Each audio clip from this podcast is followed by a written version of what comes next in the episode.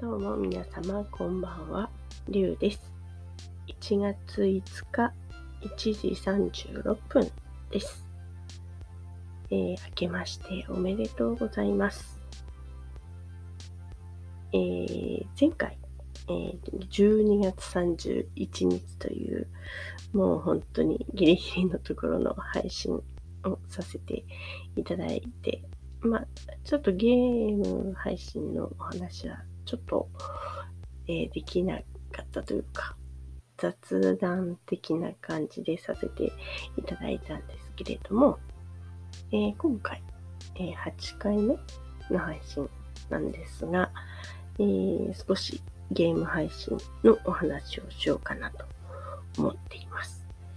ちょっと長くなるかもしれませんが、え最後まで聞いていただけたらなと思います。えっ、ー、と、まず一つ目なんですけれども、えー、マーダーミステリーという、えー、ボードゲーム、もともとボードゲームから始まっているゲームなんですが、これを、えオンライン上でできるようになっていて、えそれをですね、え最近、えアモングアス界隈の方たちですね、が、え、少しずつされるようになってきていて、でこれがですね、なかなか面白くてですね、えー、マーダーミステリー、マーダーって殺人という意味なんですが、マーダーミステリーですので、ま、殺人事件を題材とした、えー、推理ゲームですね。ミステリー推理ゲームになっていて、で、えー、っと、ま、推理ゲームですので、その配信者さんたちの 演技力が 大事になってきていてですね、あの結構、あの、いつもね、普通に配信、ゲームを配信されている方たちの演技力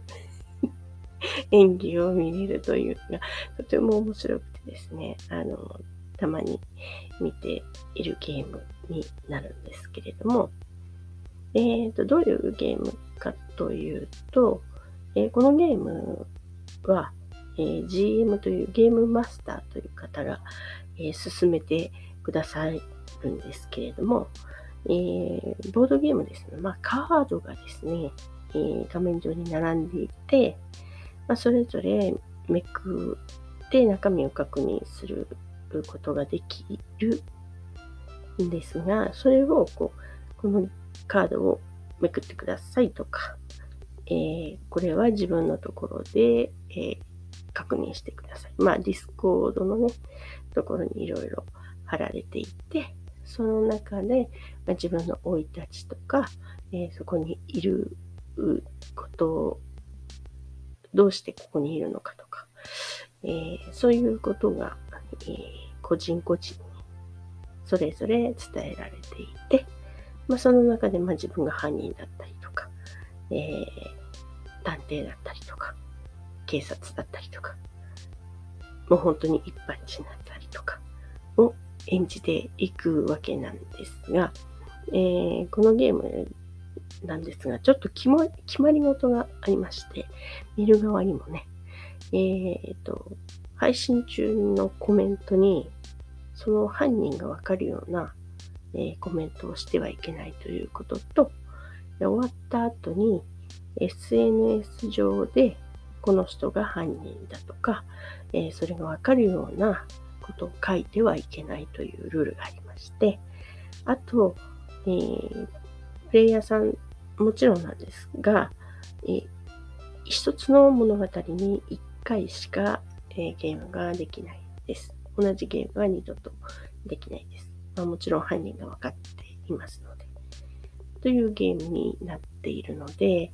まあ、頻繁には、えー、配信されないんですけれども、えー、まあ、ゲーム配信者さんたちはね、たくさんいらっしゃいますので、えー、と、こう、まあ、シナリオがね、えー、そんな、えー、少ないわけではないので、えー、それぞれ、え違う役になりきって、配信などをされています。で、このゲームですね、あの、一つクリアするのに、ちょっと長くてですね、最低でも3時間ぐらいかかるのかな？長いと5時間ぐらいとかね。まあもちろん、あの、一人一人の、こう、なんですかね、発言の、時間は決まってはいるのですが、まあ人数、えー、プレイヤーさんの人数によっても、えー、変わりますし、あの、終わってからのね、考察などをね、お話ししてる場合は、もっと長くなったりするんですよね。で、えっ、ー、と、それぞれ、えー、このプレイヤーさんが5人いれば5視点プラス、えー、ゲームマスターさんの視点もありますので、まあ、6人の視点で楽しめます。これをね、あの、例えば、いや、この人犯人だったんだ、どういうふうにあのゲームを進めたのかなという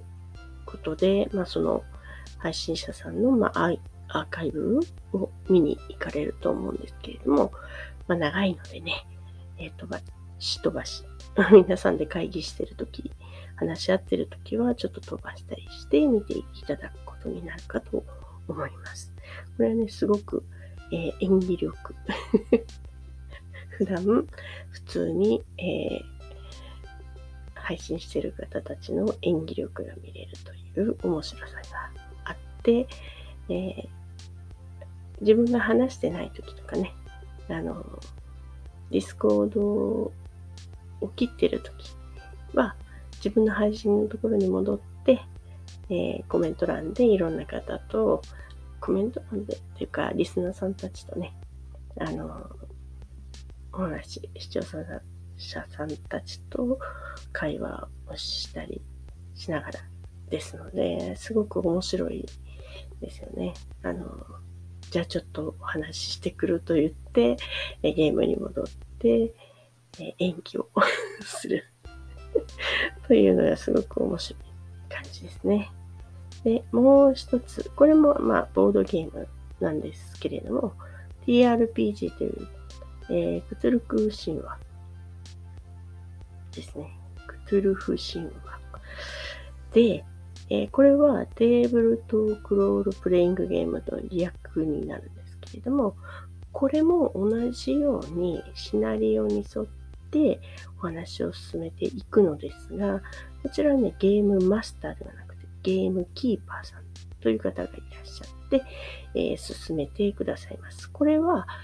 演技力とか特には必要なくって、まあ、えー、役になりきって進める方もいらっしゃいますけど、えー、っと、これはね、どちらかというと、お話し合いというのかな。えー、と、まあ、紙とペンと、えー、会話と、あと、一番大事なのがね、サイコロ、ダイスが大事なんですね。その目によって、えー、いろいろ決まっていきます。で、えー、まあ大事なことを決めるのはもう大体サイコロになるんですが、まあどっちに進むとか、えー、助けますか助けませんかとか、そういうのはお話。で、自分のこう小気度、精神力、産地、聞いたことあると思うんですけれども、SAN と値と書いて産地。まあ、これはサニティ、正気から来ているんですけれども、えー、これが、えー、重要になってきます。ゲーム内で。で、これは、えー、例えば、えー、ゲームキーパーさんに、こうこうこうしたいんですけど、できますかっていう質問をしたりとかもできますし、いろいろこう、うん、まあ、キーパーさんがね、あの、指示をしてくださるゲームになっています。これがですね、えー、また長いゲームででして えっと、これは4時間から8時間ぐらいかかるゲームもあったりしてですね、なかなか最初から最後まで見るというのも、あの、覚悟が いる感じになります。まあ、あの、シナリオによってもですし、まあ、話し合いがね、これは、あの、この人何分喋りましょうっていうのはないので、いろいろ、まあ、決めていくのに時間がかかったりとかすると、どんどん伸びていく感じですね。これはね、あの面白いというか、ちょっと笑ったりできるんですが、ちょっと、何ですかね、日常離れしたお話が多いので、ちょっと不思議な感じなんですけれども、で、これも、まあもちろんね、あの、ネタバラシ的なものは、えー、とあまり言ってはいけない。で、一回やったことがあっても、えー、進む道が、えー、サイコロで決まったり、え、話し合いで決まったりしますので、え、出演者の方は、まあ、2回、3回出れるのですが、え、この話2回目ですとかは、え、伏せておかなければいけない。プレイヤーさん側でね、言わずに、えー、ゲームに入る感じになります。まあもちろん、出演者が変わったりしますので、ずっと同じ役が回ってくるとは限らないので、そういう感じでね、進めていくゲームになります。まあ、これも、えー、もちろんボードゲームですので、購入はできます。まあ、マーダーミステリーも同じく購入はできます。なので、人数がね、集まった時なんかお友達同士でできるゲームなので、まあ、オンライン上上だけでなく、普通に皆さんにできるゲームになります。と、あとですね、これボードゲームと全く関係ないゲームなんですが、えー、えー、で、ホラーゲームまあ私が好きなレッドバイデイライト以外にも、あまりね、ホラーゲームって見ないんですよ。あの、何ですかね。と怖いとかではなくて、えー、と、なんだろう、こう、内容的に、こう、なんだろう、物語的に、ちょ不自然だったりとか、まあ、不自然極まりないことは当たり前なんですけど、ゲームの中なので。で、ちょっとね、そういうところがホラーゲームが多くて、ね、ゾンビが何匹も出てくるとか、何匹？何人も出てくるとか、まあ、日常ではない経験をしつつ、こう、生き延びるというえー、ホラーゲームがあんまりこう見るという気持ちにはなれないんですけど、えー、今から言うこのゲームはあのちょっと面白いなと思って見ているのですが、えーと、ファズモフィフォビアという、えー、ゲームなんですけれども、最近、あのいろんな方がね、やりだして、見る機会が増えたんですが、まあ、ホラーゲームというのはね、えー、なんかちょっとホラーゲームと違うのかな。幽霊退治という名目なんですが、まあ、数名で、あのトラック、トラックに乗っていくのかな？なんか、えー、いろんな装置がついてる、えー、ものに乗って、えー、幽霊を探しに行くゲームなんですけれども、えー、と、家とか、まあ、倉庫とか、まあ、いろんなステージがありまして、あと、恐怖度みたいな感じ、あの、怖さというか、もうレベルがあって選べる感じなんですけれども、えっ、ー、と、その家に入るのか、車の中とかトラックの中で、えー、っと、その人の状態を見るのかで揉めます。ホラーゲーム嫌いな人はもちろん行きたくないので、あの、車の中で見たいのが当たり前なんですが、えーまあ、度胸のある方たちはどんどんね、あの、部屋の中というか家の中に入って散策を始めるんですけれども、まあ、いろんなこう道具を持ってね、えー、例えばその幽霊の指紋が見えるライトを持っていく方とか、あと、まあ、懐中電灯普通に持って行ったりとか、いろいろこう道具がありまして、えー、あと、なんだろう、こう、幽霊さんというか、幽霊さんもすごい種類がいてですね、えっ、ー、と、返事をしてくれる幽霊、幽霊というか、ああの、なんゾンビ系もいるのかな。うん。だったりとか、えー、何歳ですかって言うと、なんとかオールドって言ったりとか、返事をしてくれるとか、そういうのをこう精査して、あ、この鬼じゃないかとか、このお化けじゃないかとか、幽霊はこれだっていうのを、えー、探していくゲームなんですが、えー、途中で、えー、幽霊に殺されたりもします。で、殺され方がその、えー、幽霊によって違ったりとか、えー、違ったりっていうのがすごく面白くてですね、これ、えー、殺された方にしかわからないんですよ。あの、えー、と、カメラには映らないので、突然パタッと倒れる ですね。で、カメラを持ってたり、ビデオを持ってたりする方は、それを写真に撮ると、ポイントが高かったりとかして、えっと、なんか、急にこう、電気が、発電機の、が、急に配電盤のところのが下ろされて、えー、真っ暗になったりとか、いろんなね、こう、いたずらを仕掛けてくる、その幽霊たちを、えー、特定していくというゲームなんですけれども、あのー、殺されない方の視点で見れば、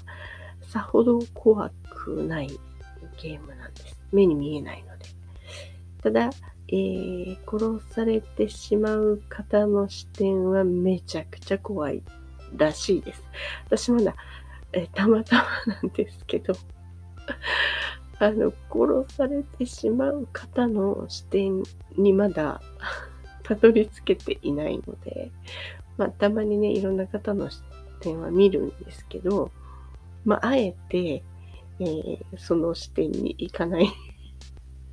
選択をしています。なんかね、あの、